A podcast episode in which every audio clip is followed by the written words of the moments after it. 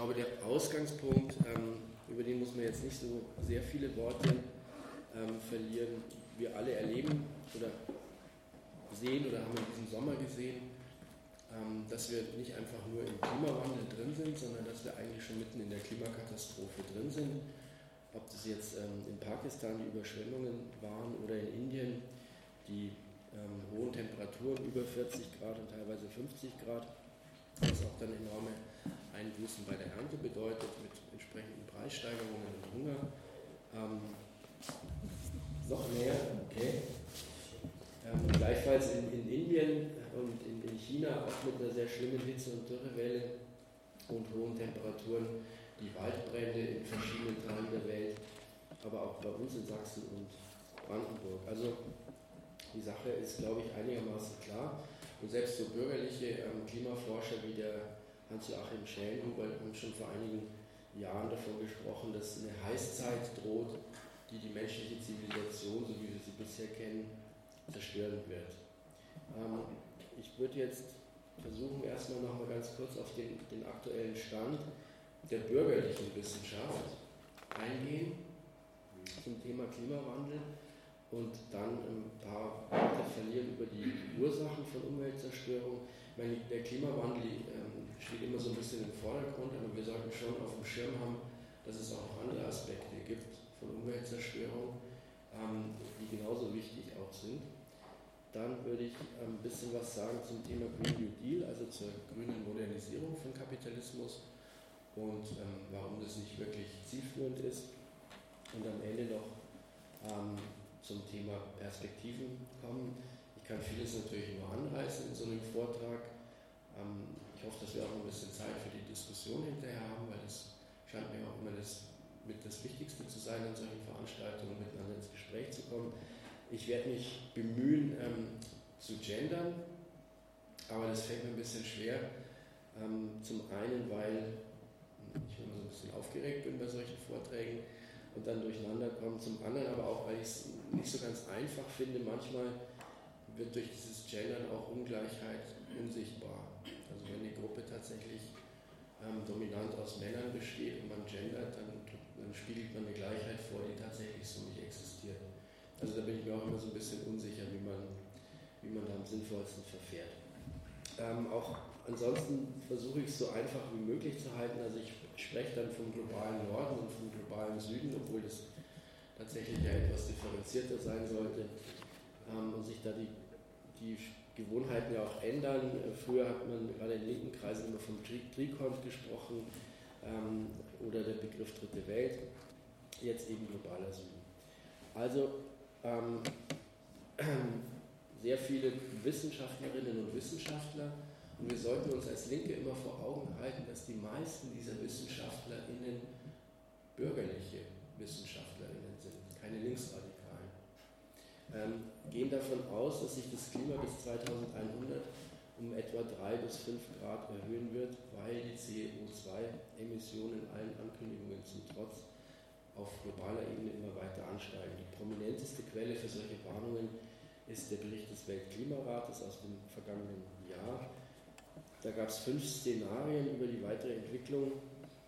Ähm, also selbst in den beiden optimistischsten Szenarien wird die 1,5 Grad Marke überschritten. Ähm, ich will mich jetzt fokussieren auf das vierte Szenario, das die wahrscheinliche Entwicklung beschreibt.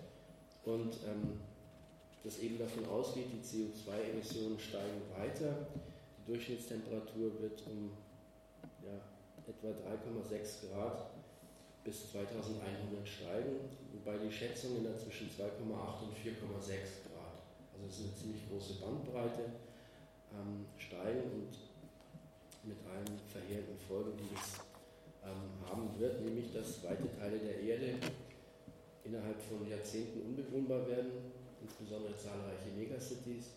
Das heißt, die Existenzgrundlage von Milliarden von Menschen, insbesondere im globalen Süden, ähm, ist damit oder entfällt damit oder wird damit zerstört. Das ist ein Prozess, der mehr oder weniger darauf hinausläuft, einen Teil der armen Bevölkerung dieses Planeten auszulöschen. Wir können uns, glaube ich, vorstellen, wie dieses Massensterben ablaufen wird, mit Millionen von Migranten und Geflüchteten und Flüchtenden, ähm, mit Krieg und Bürgerkrieg, mit autoritären missfaschistischen Entwicklungen, mit Diktaturen, Warlords, Todesschwadronen, Gangs und Milizen, die herrschen. Die Staaten des globalen Nordens werden sich noch stärker gegen Flüchtende abschirmen. Und diese Entwicklung wird sich in den einzelnen Ländern auf rassistische, nationalistische und fundamentalistische Bewegungen stützen können, wie sie sich hierzulande schon bei Pegida in der Querdenkerei austoben. Ähm, zu diesem ganzen Komplex der Umweltzerstörung, ich sage das immer deswegen, weil es manchmal so aussieht, als sei das Thema erst mit Fridays for Future vor ein paar Jahren ähm, überhaupt ähm, so richtig öffentlich angekommen. Die ist natürlich überhaupt nicht so. Diese Umweltdebatte ähm, ist inzwischen fast 60 Jahre alt. Vor 60 Jahren ist dieses Buch von Rachel Carson, Silent Spring, ähm, erschienen, wo es hauptsächlich um das Artensterben und durch ähm, den Einsatz von, von Giften, DDT war damals ein wichtiges Thema. Das ist so, das der, so der Markstein der gilt so, in der, ähm, gilt so als eins der Werke, das die Umweltbewegung mit ausgelöst hat. Ähm, dann hatten wir noch diesen, diesen berühmten Bericht des Club of Rome 1973 über die Grenzen des Wachstums. Also das heißt, Warnungen, ähm, Hinweise gibt es seit Jahrzehnten und ähm, entsprechend auch Umweltbewegungen weltweit. Es ist auch nicht so, dass, dass da keine Reaktion von Seiten der Staaten und des Kapitals gegeben hätte. Die ganzen internationalen Konferenzen, die internationalen Abkommen, Stichwort Pariser Klimagipfel von 2015, ähm, auch das eine oder andere, was tatsächlich erreicht wurde, etwa dass dieses ähm, Insektengift DDT dann in den frühen 70er Jahren tatsächlich verboten wurde. Ähm, das gleiche gilt für den Einsatz von FCKWs, ähm, der durch das Abkommen von Montreal 1987 beschränkt wurde, um das Ozonloch wieder zu schließen. Ähm, es sind neue Branchen entstanden, Solar- und Windenergie, das Elektroauto. Oh, danke. Die äh, Energie wird wesentlich effizienter genutzt, sodass der Einsatz von Energie pro Gütereinheit sinkt. Auch der Ausstoß von CO2 ist in etlichen Staaten zurückgegangen, unter anderem auch in, in Deutschland, ähm, was teilweise mit Prozessen der Deindustrialisierung zu tun hat, teilweise aber auch mit Verlagerung von Produktion, insbesondere in sogenannte Schwellenländer, die sich industrialisieren, das ist in erster Linie Indien und China. Ähm, das heißt, worauf ich raus will, ist, dass diese Warnungen durchaus Effekte hatten. Die sind nicht vollkommen verpufft. Ähm, es gab Reaktionen, es gab bestimmte Entwicklungen, ähm, es gab allerlei Versuche, diese Umweltzerstörung zu beschränken, aber man sieht dann doch, dass es immer nur sehr punktuell ist. Einzelne Stoffe, die beschränkt werden, einzelne Aspekte, die ihrerseits jetzt wie die Solar- und Windenergie natürlich selber dem Prozess der Kapitalverwertung zuzuordnen sind. Das ist, ja nicht, das ist ja nicht eine sozialistische Produktion, die da auf einmal entsteht, ähm, das heißt, solange das im Rahmen von Kapitalverwertung möglich ist, gibt es also durchaus Veränderungen. Und ein ganz wichtiger Punkt ist auch dieses, ähm, diese, diese Energieeffizienz, die ja auch sinnvoll ist, auch die liegt durchaus in, in der Logik des Kapitals, nämlich die Produktionskosten zu senken. Das Problem ist nur, dass insgesamt ähm, die Ökonomie weiter wächst, das heißt Produktion und Verbrauch steigen und damit der Verbrauch von Energie, Rohstoffen und Flächen. Das ist das, was in der Diskussion immer unter dem Begriff Rebound-Effekt diskutiert wird. Also äh, weniger Verbrauch pro Gütereinheit, aber der Gesamtverbrauch wächst. Ähm, und damit auch jetzt im Bereich des CO2-Ausstoßes, ähm, dass der Gesamtausstoß immer weiter steigt. Jetzt nochmal zurück, weil ich das vorhin auch schon gesagt hatte, es geht eben nicht nur um den Klimawandel, auch wenn es ähm, so als wahrscheinlich gravierendstes Problem immer im Vordergrund steht, durchaus zu Recht. Ähm, aber auch die Vergiftung von Luft, Wasser und Boden, die Erosion fruchtbaren Bodens durch die kapitalistische Form der Landwirtschaft, das Artensterben, die Zerstörung von Flora und Fauna der Meere, ähm, alles das sind so ähm, Entwicklungen, die die Ökonische, in der wir Menschen gedeihen, existenziell bedroht. Ihr kennt wahrscheinlich alle den Begriff der Kipppunkte, also diese Vorstellung, dass, es, dass bestimmte Entwicklungen, wenn sie eine bestimmte Schwelle erreicht haben oder überschritten haben, dann auch nicht mehr rückgängig zu machen sind. Zum einen und zum anderen, dass sie dann weitere Entwicklungen auslösen, die so auch nicht mehr kontrollierbar sind. Und da das ist so eine, so eine Darstellung von 2015 mit neun verschiedenen Kipppunkten, ähm, von denen einige ähm, schon überschritten sind. Ähm, die Ursache, was jetzt den Klimawandel betrifft, ähm, ist klar, es ist der Verbrauch von fossilen Brennstoffen, ähm, die seit 200 Jahren die wesentliche Energiequelle darstellen und dabei leisten praktisch alle Sektoren der Ökonomie ihren spezifischen Beitrag, ob es jetzt die Bauindustrie ist oder die Autoindustrie oder die Landwirtschaft. Ähm, auf der einen Seite, auf der anderen Seite, wenn man sich das genauer anschaut, dann gibt es sehr große Unterschiede, welche Gruppen von Menschen, welche Sektoren ähm, wie zum, zur Umweltzerstörung beitragen. Ähm, da gibt es diesen, diesen Erdüberlastungstag, den, ähm, der seit einiger Zeit ähm, immer festgelegt wird von einer Gruppe. Heuer war dieser Tag am 28. Juli erreicht und Erdüberlastungstag heißt, dass das eigentlich der Tag ist, an dem der, der Verbrauch der Ressourcen ähm, sozusagen die Kapazität des Planeten zur Reproduktion überschrieben hat oder übersteigt. Ähm, dieser Tag war heuer am 28. Juli erreicht und der Gesamtverbrauch bis zum Jahresende wird etwa der Kapazität von 1,75 Planeten entsprechen. Also das heißt, wir haben insgesamt auf diesem Planeten global betrachtet einen viel zu hohen Verbrauch. Jetzt bewegen wir uns noch auf der Ebene ähm, des Gesamtverbrauches, der sehr undifferenziert ist. Jetzt kann man sich erstmal angucken, wie der CO2-Ausstoß zum Beispiel in verschiedenen Ländern aussieht. Ähm, da gibt es zum einen diese ähm, weltweite Zahl von 2019 4,39 ähm, ähm, Tonnen pro Kopf. Und da sieht man dann schon in den, äh, in, den OECD-Staaten, also den, den ähm, entwickelten kapitalistischen Staaten, ist das wesentlich höher, fast das Doppelte, ähm, während die afrikanischen Staaten noch mit unter einer Tonne pro Kopf dabei sind. Also ähm, tragen nicht alle Staaten gleich viel ähm, zum CO2-Ausstoß bei. Man kann das jetzt auch nochmal, jetzt müsste man nochmal im nächsten Schritt sich angucken, wie die, äh, wie, warum die so einen hohen Wert hatten. Ich vermute mal, dass es zum einen, ja, zum einen ist das Land vergleichsweise dünn besiedelt, ähm, hat, zum anderen gibt es ja dort genügend Schichten mit einem relativ hohen Lebensstandard. Ähm, und das, die dritte Quelle dürfte sein, dass ja bei der, bei der Erdölförderung auch sehr viel an Gasen und so freigesetzt wird. Also während zum Beispiel bei, bei Luxemburg, ähm, die ja auch einen relativ hohen Wert haben, in der, ist es in erster Linie der Pro-Kopf-Konsum der, der, ähm, der, der Privatpersonen. Also ihr seht, dass, die, dass das je nach Land schon sehr, hohen, sehr, großen, sehr große Unterschiede gibt. Also die, die ähm, Republik Kongo mit 0,03 ist ähm, sozusagen der Extremfall auf der, auf der Skala ziemlich weit unten rangieren.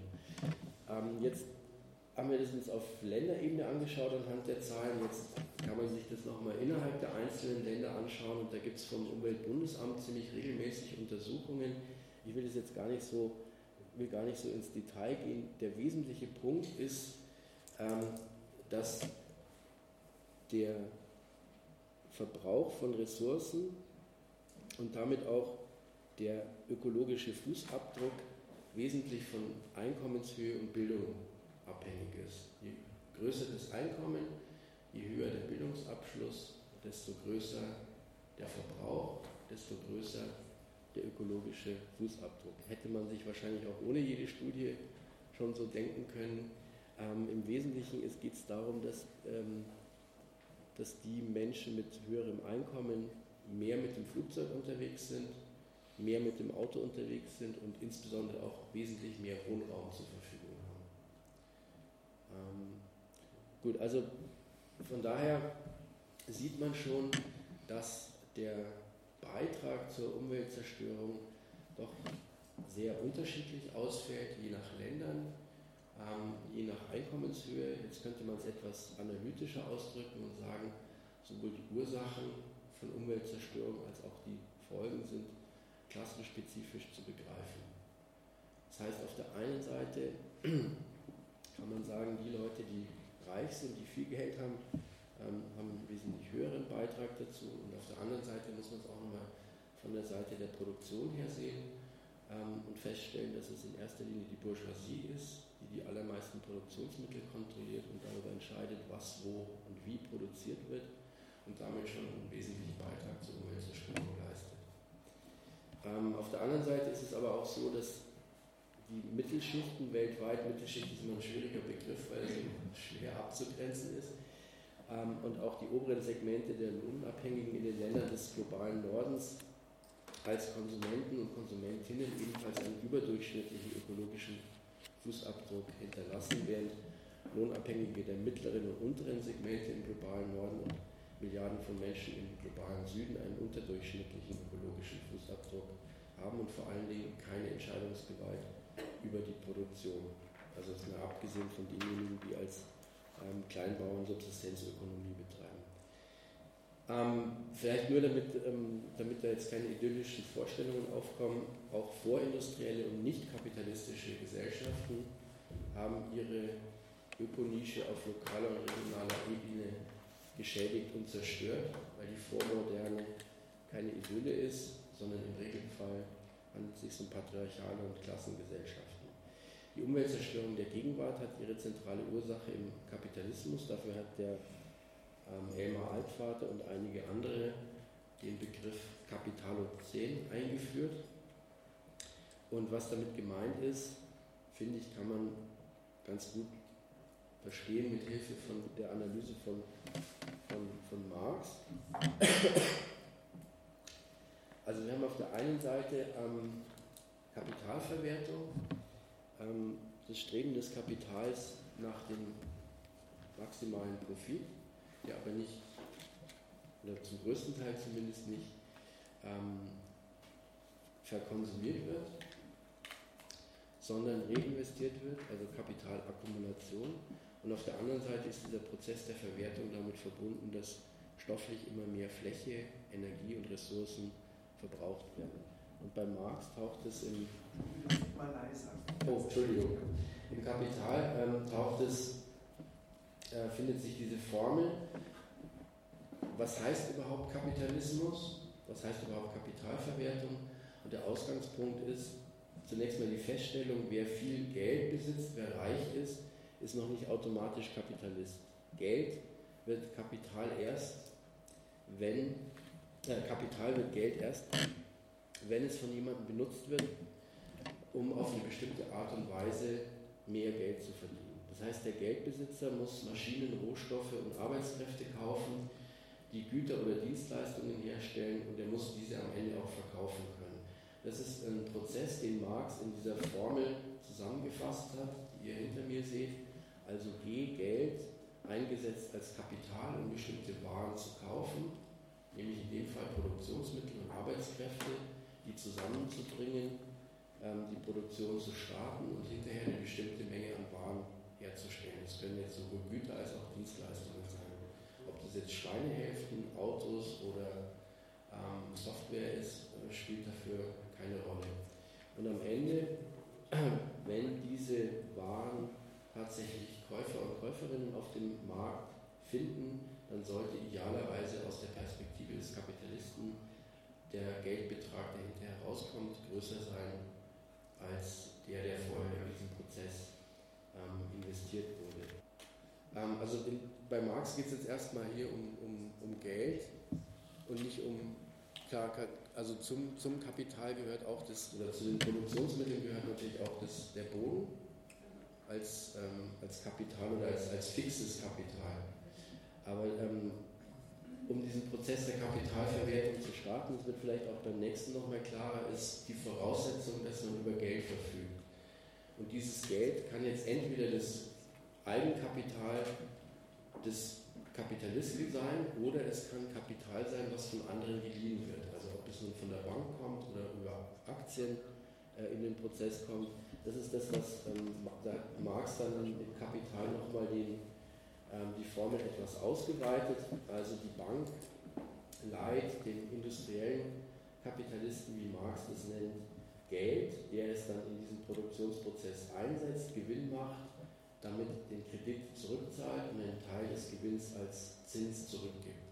Das heißt, Zins ist einerseits Preis der Ware Geld, so wie der Lohn Preis der Ware Arbeitskraft ist, und andererseits ist Zins Teil des Mehrwerts, ähm, Produktionsprozess zurückgeht.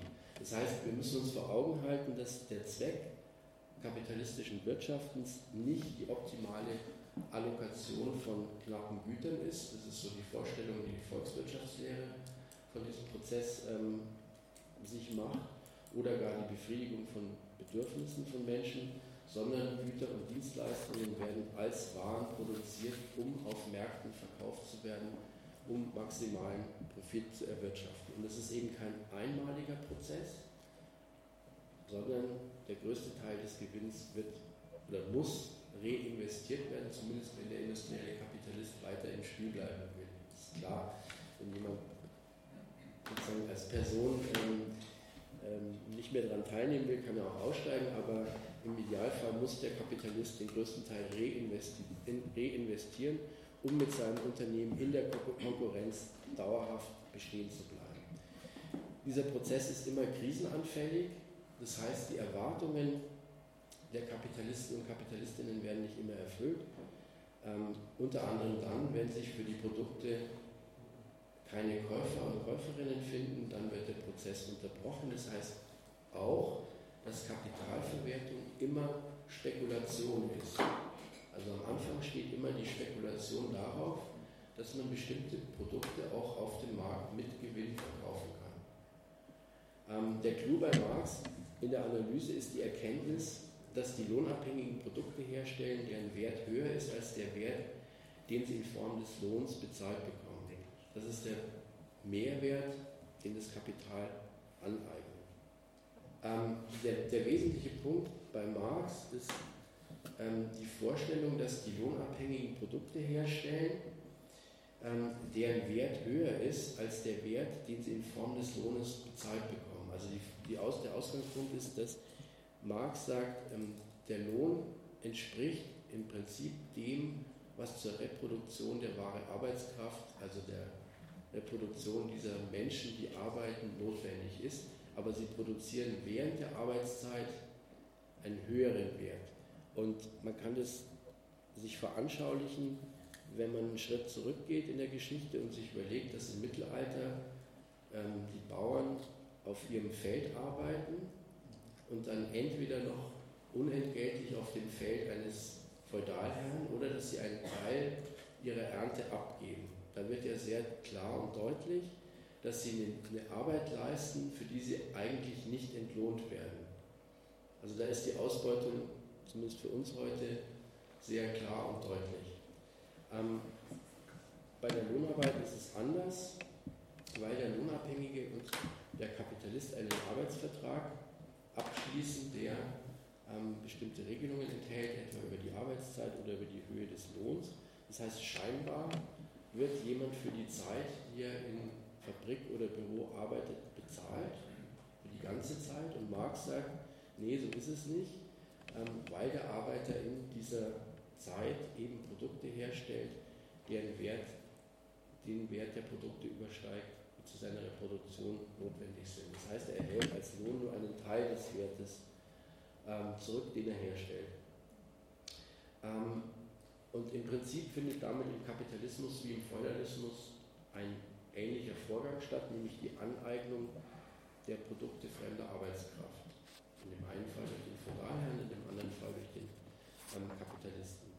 Ähm, während in der europäischen Feudalgesellschaft alle aufgrund ihrer Geburt verschiedene Rechte und Pflichten haben und die leibeigenen Bauern umsonst für ihre Herren arbeiten, stehen sich in der bürgerlichen Gesellschaft die Menschen als freie und gleiche Rechtssubjekte gegenüber.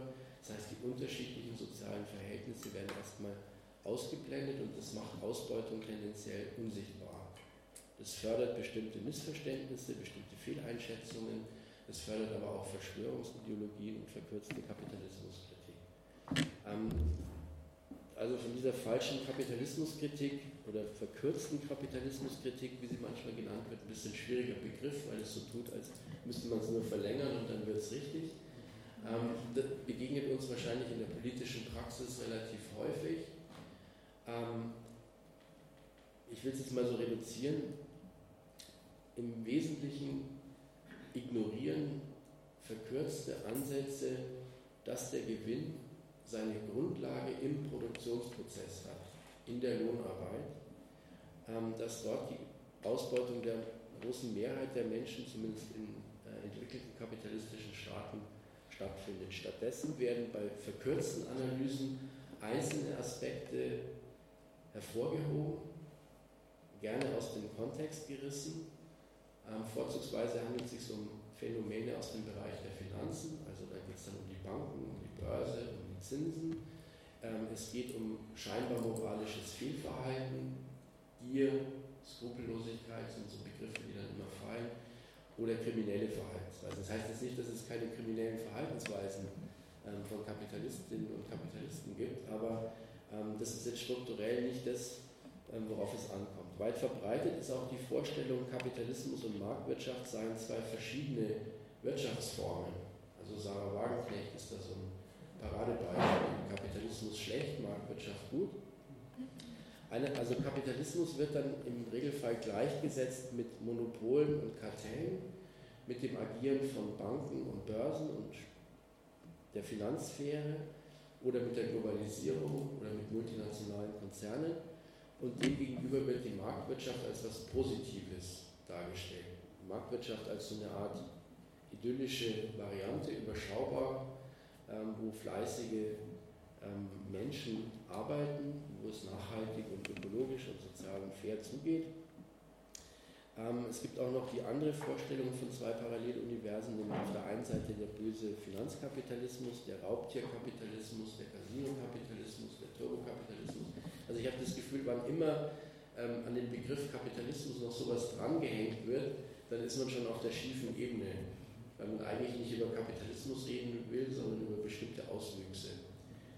Ähm, und auf der anderen Seite eben die sogenannte Realwirtschaft, in der vermeintlich die schönen Dinge des Lebens für uns alle hergestellt wird, werden und äh, so dass wir eigentlich in der idealen Welt leben würden, gäbe es nicht irgendwelche Heuschrecken, irgendwelche Zocker, irgendwelche Spekulanten. Ähm, das sind alles Sichtweisen. Der wesentliche Punkt bei diesen verkürzten ähm, Vorstellungen von Kapitalismus ist, dass die tatsächlichen Strukturen von kapitalistischer Ökonomie, nämlich die Produktion von Gütern als Waren unter Konkurrenzbedingungen, die auf Märkten verkauft werden müssen, die Lohnarbeit ähm, und auch die Lohnarbeit und Konkurrenz eben nicht in Frage gestellt werden. Und das ist eine Sichtweise, die in Deutschland ähm, historisch auftaucht, etwa in den 1870er Jahren, in der Folge des sogenannten Gründerkrachs ist eine Weltwirtschaftskrise, die in Deutschland als Gründerkrach in die Geschichte eingegangen ist. Und in diesem Kontext ähm, treten eine ganze Reihe von Autoren auf, von Journalisten, die damals sehr populär waren und die so dieses Bild geformt haben, eigentlich ähm, läuft es ganz gut mit der Wirtschaft, das Problem ist, ähm, sind die Banken, ähm, ist die Börse und sind Juden. Der Begriff Antisemitismus wird in den 1870er Jahren geprägt ähm, auch das, das, Bild der sogenannten goldenen Internationale, also als, als Begriff für eine jüdische Weltverschwörung, die die Wirtschaft kontrolliert. Und auch diese Vorstellung Marktwirtschaft und Kapitalismus seien eigentlich zwei verschiedene ähm, Phänomene oder zwei Formen von Wirtschaft, die, die, man, die sich voneinander trennen ließen. Diese Vorstellung ist bis heute relativ ähm, verbreitet und beliebt und mit der müssen wir uns, glaube ich, kritisch auseinandersetzen. Dieses Streben nach maximalem Profit ist aber keine Frage von Gier oder Skrupellosigkeit, sondern ist struktureller Zwang. Wer am Markt bestehen will, muss wachsen oder weichen. Jedes Unternehmen muss, muss in dieser Logik maximalen Gewinn machen, um zu überleben, um Marktanteile zu halten oder möglichst Marktanteile noch auszubauen. Die Gewinne müssen reinvestiert werden, um das Geschäft zu vergrößern um die Produktivität zu verbessern, also die Kosten pro Wareneinheit zu senken. Bei Strafe des Untergangs kann sich kein Kapitalist diesen Mechanismus entziehen, schreibt Marx. Und das, diese Ausweitung, dieser permanente Prozess der Kapitalverwertung ist nur möglich, zum einen durch Ausbeutung menschlicher Arbeitskraft, der Lohnarbeit und durch Ausbeutung der Natur, also Umweltzerstörung. Und deswegen bin ich der Meinung, auch wenn ähm, Marx jetzt nicht der erste ähm, große Umweltschützer oder der erste große Klimaschützer ist, ähm, es gibt jede Menge Bemerkungen von Marx über Umweltzerstörung aufgrund kapitalistischen Wirtschaftens, vor allen Dingen im Bereich der Landwirtschaft. Aber der wesentliche Punkt ist meiner Meinung nach, dass er mit seiner Kapitalanalyse uns ähm, ein Werkzeug an die Hand gibt, um zu verstehen, ähm, warum und wieso Kapitalverwertung mit Umweltzerstörung verbunden ist und warum aus, also vor diesem Hintergrund auch alle Versuche ähm, von Reformpolitik jetzt nicht völlig unmöglich sind. Es ist nicht so, dass man nicht das eine oder andere erreichen kann, aber es gibt eine Grenze. Gehe darauf noch mal, gleich nochmal ein. Ich möchte noch einen weiteren Begriff einführen, der mir wichtig scheint, nämlich ähm, den Begriff des ideellen Gesamtkapitalisten. Das ist ein Begriff, den Friedrich Engels geprägt hat. Und gemeint ist im Wesentlichen, dass funktionierende Staaten, Staaten mit funktionierender Kapitalverwertung, dass dort der Staat bzw. die Regierungen oder die Politiker nicht als Marionetten von einzelnen Unternehmen fungieren, wie es rechte Querdenker und Linksnationalisten gerne behaupten, sondern Staaten mit gelingender Kapitalverwertung müssen sich bemühen, deren Grundlagen langfristig zu erhalten. Das heißt, sie müssen bestimmte Leistungen erbringen, die für das Kapital mindestens hilfreich, wenn nicht gar notwendig, aber nicht lukrativ sind, um sie selber auszuüben. Ähm, in sogenannten Failed States funktioniert die Kapitalverwertung meistens mehr schlecht als recht. Wir haben dann eher den Übergang in Formen von Raubökonomie. Zu diesen Aufgaben des Staates gehört zum einen das private Eigentum an Produktionsmitteln zu garantieren, auch die Einhaltung von Verträgen, also ein funktionierendes Justizsystem aufzubauen, die private Aneignung von Gewinnen zu garantieren. Dafür ist auch der staatliche Gewaltapparat, das Gewaltmonopol notwendig. Staaten unterhalten Polizei, Geheimdienste und Militär, um die Herrschaft im Inneren notfalls mit Gewalt zu sichern und nach außen als Mittel in der Staatenkonkurrenz. Das heißt, Krieg als Fortsetzung von Politik mit anderen Mitteln ist nie ausgeschlossen. Staaten müssen eine umfangreiche Infrastruktur bereitstellen in Form von Verkehrswegen, Kommunikation, Bildung und Forschung. Sie betreiben gezielte Wirtschaftspolitik, um bestimmte Sektoren des eigenen nationalen Kapitals zu fördern, um in der internationalen Konkurrenz der Kapitale wie der Staaten zu bestehen. Aktuell zum Beispiel die Halbleiterproduktion als Schlüsseltechnologie und als ähm, Bereich, wo Forschung und Entwicklung von, sei es jetzt den USA oder den, der Europäischen Union oder China staatlicherseits gefördert wird. Das gehört mit zu den Aufgaben eines Staates als ideellen Gesamtkapitalisten.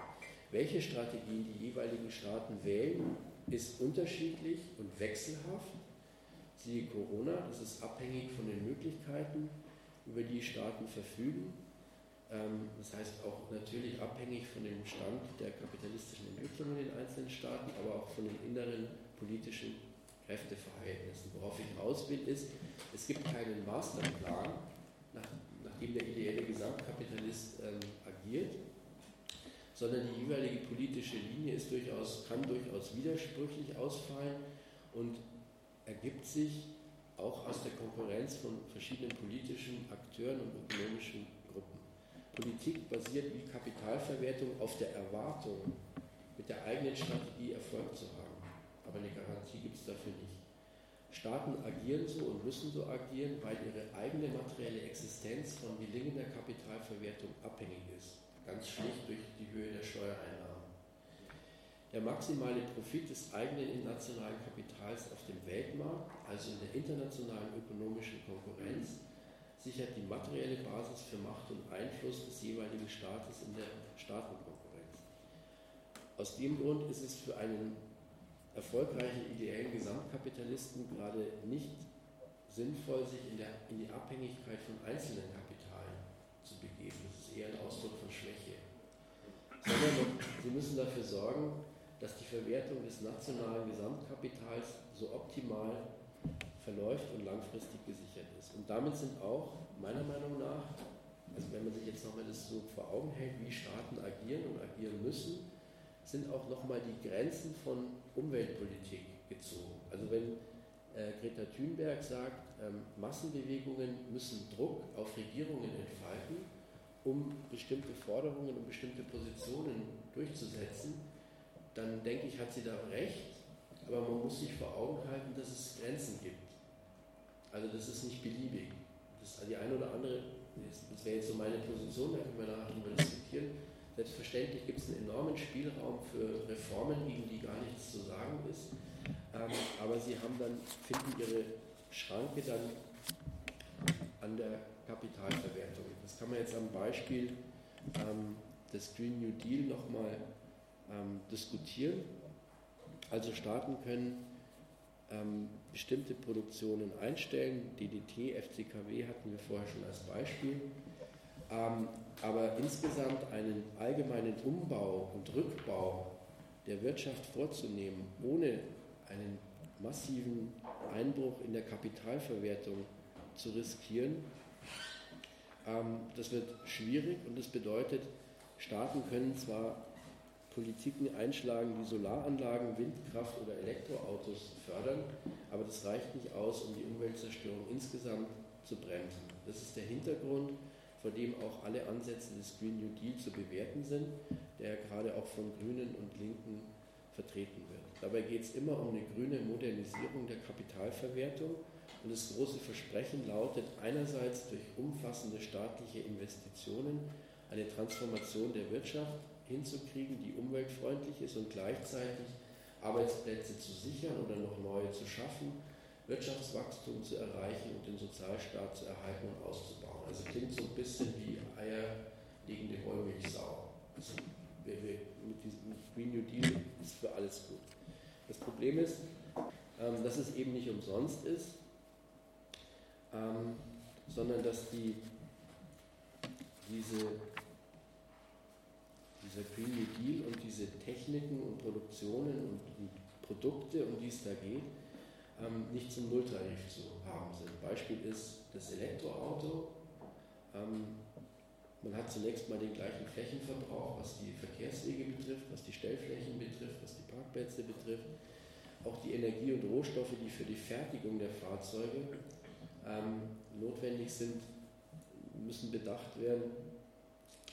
Und ähm, sodass am Ende das Ergebnis sein wird, dass der Bedarf an metallischen Rohstoffen enorm wachsen wird. Also da gibt es inzwischen auch eine Reihe von Untersuchungen dazu, ähm, die sagen, dass durch die Elektroautos, aber auch durch Windkraft, vor allen Dingen Windkraftanlagen, die im Meer gebaut werden, also offshore, die, ähm, die, der Bedarf an bestimmten Metallen, Lithium, Nickel, Kobalt, Mangan, Graphit und so weiter und so weiter, dass der enorm ansteigen wird. Und der Abbau dieser, dieser ganzen Rohstoffe ähm, ist ökologisch bedenklich, schafft ähm, Probleme, sei es jetzt der, der Wasserverschmutzung, der Wasserverschwendung, der Zerstörung von, von Landschaften, der Vergiftung ähm, von Böden und Trinkwasser. Also von daher eine problematische Angelegenheit. Der Clou daran ist, dass bei einer solchen grünen Modernisierung ähm, die grundlegenden Mechanismen der Kapitalverwertung unangetastet bleiben. Im allerbesten Fall würden sich die Formen der Umweltzerstörung ändern. Viele Staaten des globalen Südens würden weiterhin als Rohstofflieferanten in einer ökonomischen und politischen Abhängigkeit der Staaten des globalen Nordens ähm, verbleiben. Ähm, was das im Einzelfall heißen kann, hat der Elon Musk mal in einem Twitter gepostet. Da ging es um Lithium aus Bolivien und der möglichen halt Weigerung der damaligen linken Regierung, ähm, das zur Verfügung zu stellen. Und er hat dann getwittert, Zitat, wir werden putschen, gegen wen immer wir wollen, kommen damit klar. Also das ist so, so die Haltung, wenn wir umstellen auf Elektroautos und es verweigert uns jemand die notwendigen Rohstoffe, dann würden wir auch über Leichen gehen. Also da sieht man, dass eigentlich so die Formen von Imperialismus und Neokolonialismus durch diese grüne Modernisierung von Kapitalverwertung auch im Kern nicht angetastet werden würden. Ähm, ich komme zum Schluss. Hm, was könnten jetzt unsere Perspektiven sein? Also zum einen ähm, kann man die, die ökologische Frage und die soziale Frage nicht trennen. Man sollte versuchen, sie nicht gegeneinander auszuspielen. Es ist nach wie vor ein wichtiges Ziel der Linken, den Lebensstandard von Milliarden von Menschen zu heben auf diesem Planeten. Das heißt im Bereich der Ernährung, des Wohnens, der Bildung und der medizinischen Versorgung. Das bedeutet natürlich auch, wenn man das will, dass in diesem Bereich oder für diesen Zweck der Verbrauch von Ressourcen nochmal steigen wird. Auf der anderen Seite muss aber aus ökologischen Gründen ähm, der globale Gesamtverbrauch dramatisch gesenkt werden. Und das ist so erstmal ein, ähm, ein Interessenkonflikt. Und ähm, linke Politik muss damit umgehen, meiner Meinung nach, diesen Interessenkonflikt und dieses schwierige Abwägen ähm, dann auszuhalten und dafür Lösungen vorzuschlagen. Und es liegt, so wie diese, dieser Planet, wie die Gesellschaft, auch Gesellschaften auf diesem Planeten strukturiert sind, ist es eben verbunden mit dem, äh, mit dem Thema der, der, globalen Klimagerechtigkeit, mit, mit der, der Frage des Neokolonialismus und des Imperialismus. Das heißt, ähm, in sehr vielen Ländern des globalen Südens muss es nach wie vor Wirtschaftswachstum geben. Also selbst, selbst wenn wir den Kapitalismus überwinden würden, ähm, wäre klar, dass in den Ländern des globalen Südens ähm, es aus einer linken Perspektive und um diese Steigerung des Lebensstandards zu erreichen, es nach wie vor Wirtschaftswachstum geben muss. Auf der anderen Seite ist damit verbunden, dass es in den Ländern des globalen Nordens ein Schrumpfen geben muss. Das macht es jetzt für uns im globalen Norden nicht gerade angenehmer. Ähm, unter kapitalistischen Bedingungen sind meiner Meinung nach diese beiden Ziele so nicht ähm, zu verwirklichen. Die sogenannte Postwachstumsökonomie gibt es unter kapitalistischen Bedingungen nur als Folge ökonomischer Krisen, von Katastrophen oder von Kriegen. Ähm, das bedeutet eigentlich im Programm der Massen Verarmung, die über das Niveau des Normalbetriebes hinausgeht, die wir erleben. Darum denke ich, dass im Kern eine, ein Bruch mit, mit dem Kapitalismus, mit Kapitalverwertung notwendig ist, um diese beiden Ziele ähm, zu erreichen. Das beinhaltet am Ende, dass Produktionsmittel in gesellschaftliches Eigentum überführt werden. Dann könnte ein Umbau einzelner Sektoren sogar ein Rückbau, etwa in der Autoindustrie, in der chemischen Industrie, ähm, begonnen werden und manche Sparten, Rüstungsindustrie, Atomkraft aufgelöst werden. In einer solchen Gesellschaft würden Menschen gemeinsam entscheiden können, was, wo und wie produziert wird. Ähm, das wäre so, in, so eine Art Planwirtschaft mit Elementen von einerseits Selbstverwaltung von Beschäftigten, andererseits aber auch von ähm, rätedemokratischen politischen Strukturen. Es müsste bei internationaler Arbeitsteilung bleiben und auch bei dem Einsatz modernster Technik und modernster industrieller Verfahren, sofern diese ökonomisch sinnvoll und ökologisch akzeptabel sind. Also alle diese Vorstellungen, die so seit den 70er Jahren unter diesem Slogan Small is Beautiful ähm, kursieren. Also man geht dann zurück auf eine möglichst lokale und regionale bis hin zu fast autarken Formen von Produktion auf einer handwerklich-agrarischen Grundlage. Also es gibt diese, wie heißen die nochmal, Initiative Ökosozialismus und den Sarah Saka, der ja auch sehr viel äh, publiziert hat und in vielen äh, oft auftaucht. Ähm, da ist das Ideal eine agrarisch-handwerkliche Gesellschaft. Also mein Ideal ist es nicht, ähm, weil, weil ich glaube, dass mit einer niedrigeren Produktivität ähm, ähm ein bestimmter Standard nicht nicht zu halten ist. Und ich möchte nicht in eine vorindustrielle Gesellschaft zurück, äh, mit all dem, was das dann für, den, für das Leben bedeutet, für die Lebenserwartung bedeutet, für die Qualität bedeutet. Güter müssten dann produziert werden, orientiert am Bedarf und an, orientiert an den ökologischen Grenzen. Das heißt natürlich, dass man im Einzelfall immer auch ähm, Abwägungen vornehmen muss.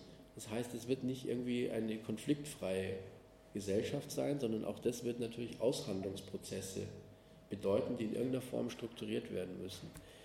Ähm, aber eben nicht mehr unter dem Zwang von Konkurrenz und Produktion für Märkte.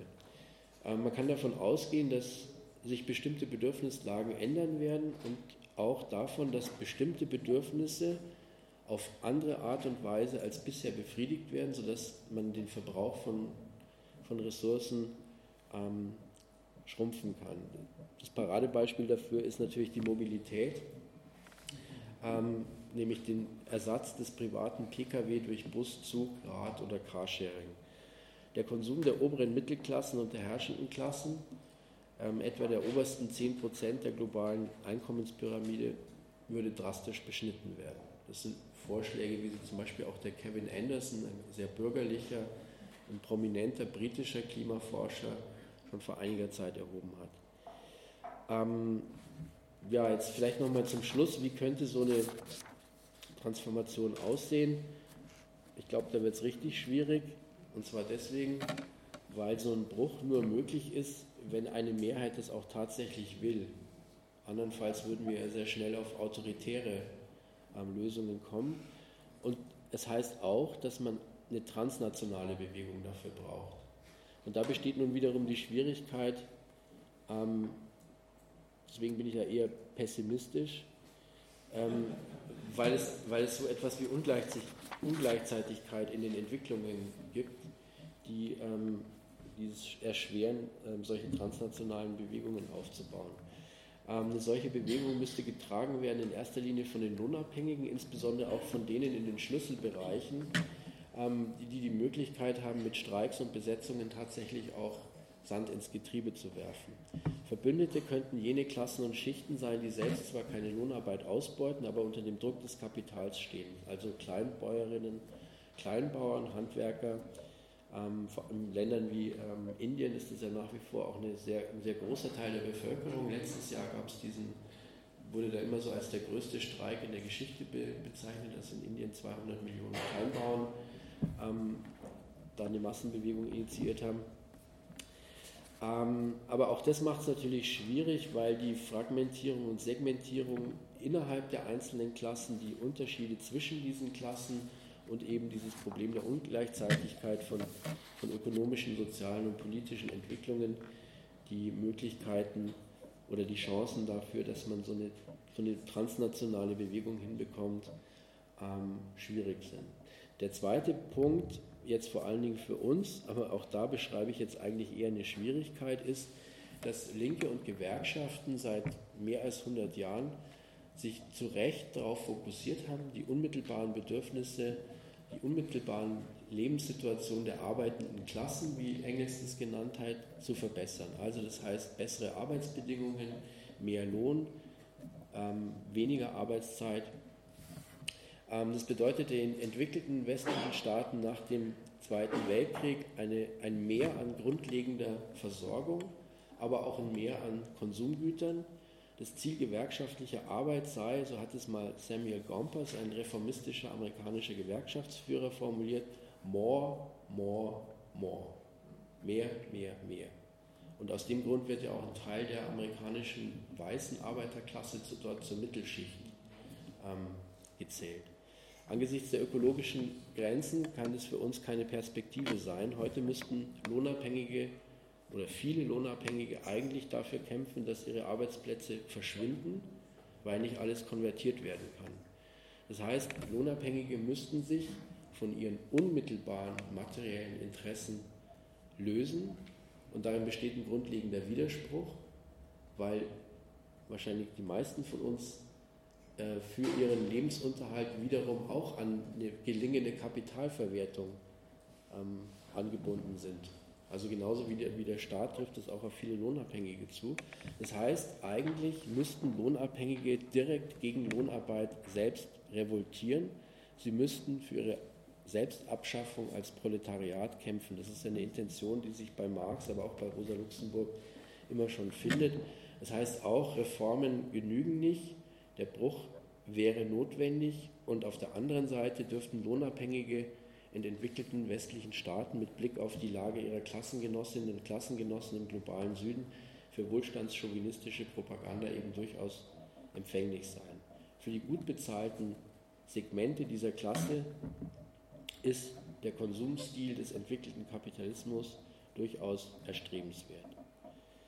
Und daraus resultiert für uns als Linke im globalen Norden eben das Problem, wie können wir massenwirksam sein. Wir können davon ausgehen, dass die materiell gestützte ideologisch-kulturelle Hegemonie der bürgerlichen Herrschaft sich vermutlich infolge der absehbaren Krisen und Katastrophen auflösen wird oder zumindest abschwächen wird. Aber aufgrund der politischen Prägung vieler Menschen ist es eher wahrscheinlich, dass daraus faschistische oder fundamentalistische Massenbewegungen entstehen. Ein Naturgesetz ist so eine Entwicklung nicht und darin liegt für uns eine kleine Chance. Ähm, dafür ist es notwendig, dass wir als Linke ein, eine Vorstellung von einer anderen Gesellschaft entwickeln, die tatsächlich attraktiv ist, aber auch ähm, versuchen, einen Weg vorzuschlagen, der Menschen davon überzeugen könnte, dass es sich lohnt, dafür zu kämpfen. Was das Ziel anlangt, müssen wir uns von der liberalen Ideologie freimachen, die den Menschen auf einen Homo economicus reduziert. Lohnabhängige wollen selbstverständlich eine gesicherte Existenz und ein materielles Auskommen, aber nicht automatisch immer mehr Konsumgüter. Und deshalb kann unsere Perspektive heißen, ein besseres Leben für alle, materiell sorgenfrei, frei von Existenzängsten, mit deutlich weniger Lohn, also deutlich weniger notwendiger Arbeit, ein Leben in Muße, frei für die Entfaltung der eigenen individuellen Fähigkeiten und der Möglichkeit, bei allen wichtigen Entscheidungen tatsächlich mitentscheiden zu können, nicht mitentscheiden zu müssen. Das heißt, tatsächlich erst so etwas wie Demokratie ähm, zu erreichen. Also das denke ich wäre so eine, wäre vielleicht so eine Perspektive oder Vorstellung von einer anderen Gesellschaft, die notwendig ist. Und auf der anderen Seite die Frage, wie oder wie sollte man agieren? Ich glaube, ähm, wichtig ist es, dass wir als Linke so ein bisschen aus der Bubble rauskommen und aus, an, zwei, an zwei Orten ansetzen. Das eine, die, jetzt, das ist jetzt beides nicht so sonderlich originell, weil das beides Felder sind, die von Linken immer wieder schon mal bearbeitet worden sind. Also ansetzen an den Widersprüchen und Konflikten einerseits im Betrieb und andererseits im, im Wohnviertel. Im Betrieb geht es einerseits um die materielle Existenz. Da haben wir dann wieder die Problematik, dass man an die Kapitalverwertung angebunden ist. Es geht um Lohn- und Arbeitsbedingungen. Es geht aber auch um die Umweltfrage in Gestalt von Gesundheit äh, und in der Frage der Wirkung von Produktion und Produkten auf die Umwelt. Im Wohnumfeld geht es um die Daseinsversorgung geht es um Wohnen, geht es um Infrastruktur und geht es eben auch um Umweltfragen. Und da wird jetzt beispielsweise dieses Thema Klimaanpassung immer wichtiger. Wie kann man Städte umbauen, dass sie bei einer wesentlich höheren ähm, Durchschnittstemperatur noch einigermaßen lebenswert sind? Ähm,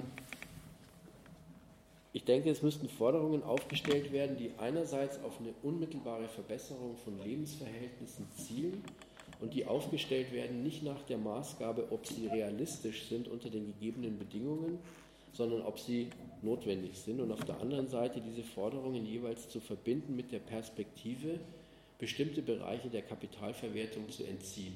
Ob das jetzt ähm, der Bereich des Wohnens, der Gesundheit, der Trinkwasserversorgung oder des ÖPNV ist, also diese Bereiche komplett als öffentliche Einrichtungen in gesellschaftlichem Eigentum zu organisieren. Also statt so einer ähm, abstrakten Kapitalismuskritik das sozusagen auf einzelne Bereiche ähm, runterzubrechen.